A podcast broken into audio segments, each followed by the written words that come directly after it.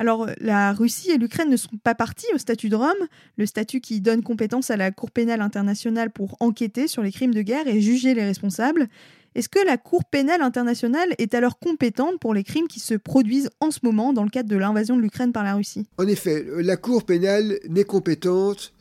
qu'à l'égard euh, des faits commis, soit sur le territoire d'un État qui est parti à ce statut, soit sur le territoire d'un État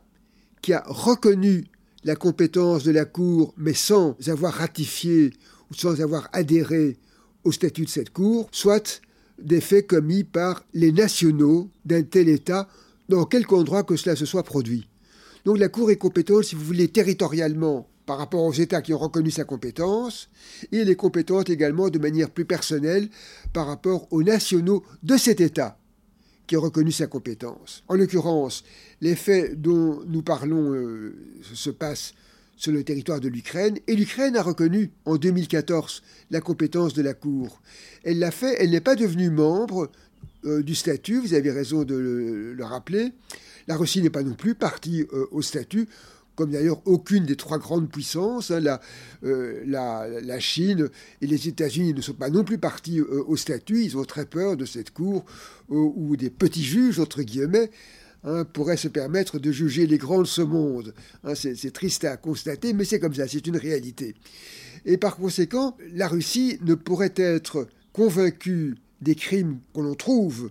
qui sont répertoriés dans le statut de la Cour pénale internationale, que dans l'hypothèse où euh, la Russie serait partie à ce statut, ou dans l'hypothèse où l'Ukraine aurait reconnu la compétence. Or, c'est le cas.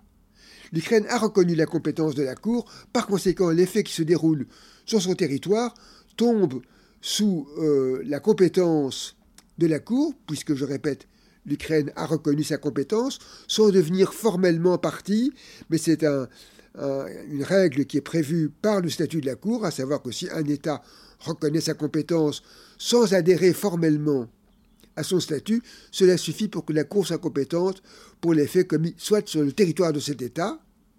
soit par des nationaux de cet État. Et en l'occurrence, comme euh, les faits que l'on reproche à la Russie sont commis sur le territoire ukrainien, il est clair que la Cour pénale pourrait en connaître pénalement. Alors, ce ne serait pas la Russie qui serait attraite devant la Cour, ce n'est pas la Russie qui serait traînée en justice, mais ce sont les responsables politiques et militaires des faits qui ont été commis sur le territoire de l'Ukraine et qui sont des faits spécifiquement, explicitement incriminés dans le statut. Or, vous savez que le statut euh, prévoit quatre types de crimes. Il y a le crime d'agression, le crime de génocide, le crime contre l'humanité et le crime de guerre. Or, en l'occurrence, euh, il est clair que sur la base de ce que l'on voit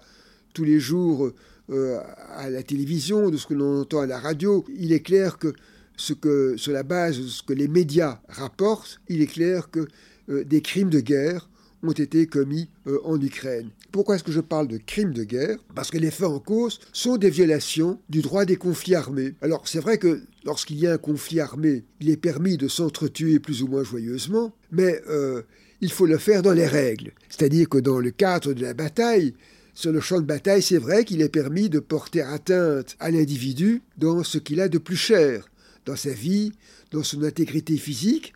euh, dans sa liberté et dans ses biens lorsqu'un conflit armé euh, est en cours, c'est vrai qu'il est possible de pouvoir tuer, blesser, priver de liberté, détruire.